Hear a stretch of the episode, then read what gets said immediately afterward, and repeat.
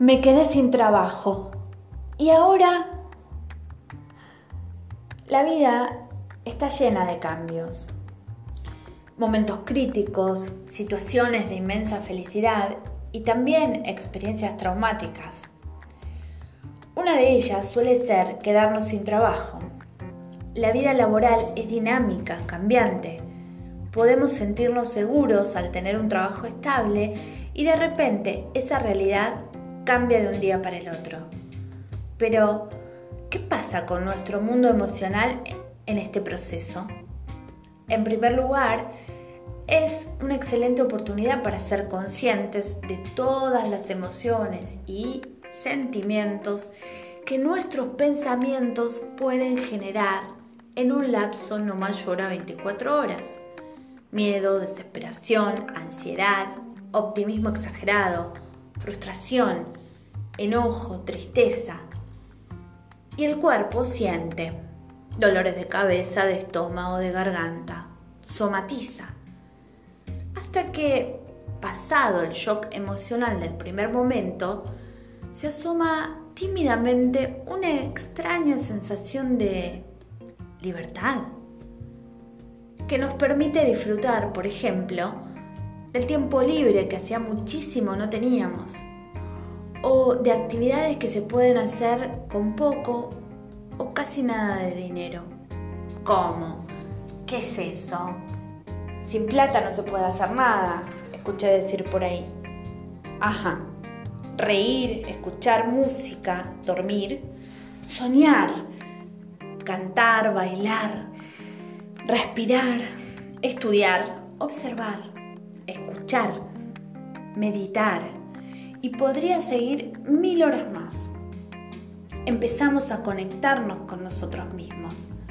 Nuestro cerebro reptiliano busca instintivamente sacarnos de la situación de estrés y nos movemos damos un paso hacia adelante. Se despierta nuestra creatividad, aparecen nuevas oportunidades, aprendemos, emprendemos.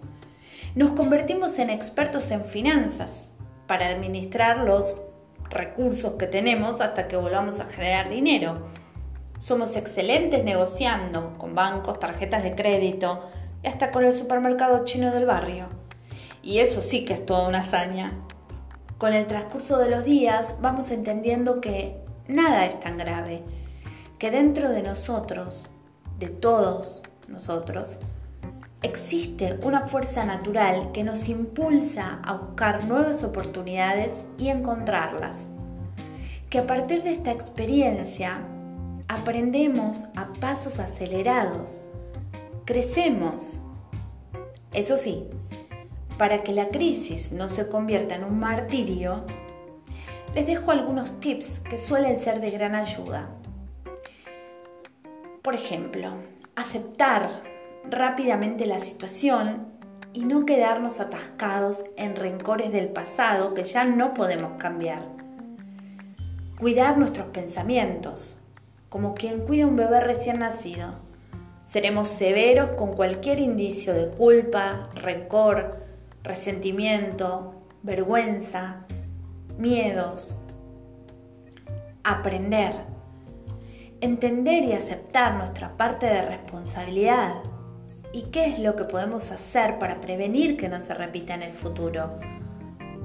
Pero siempre teniendo en cuenta que todo puede cambiar.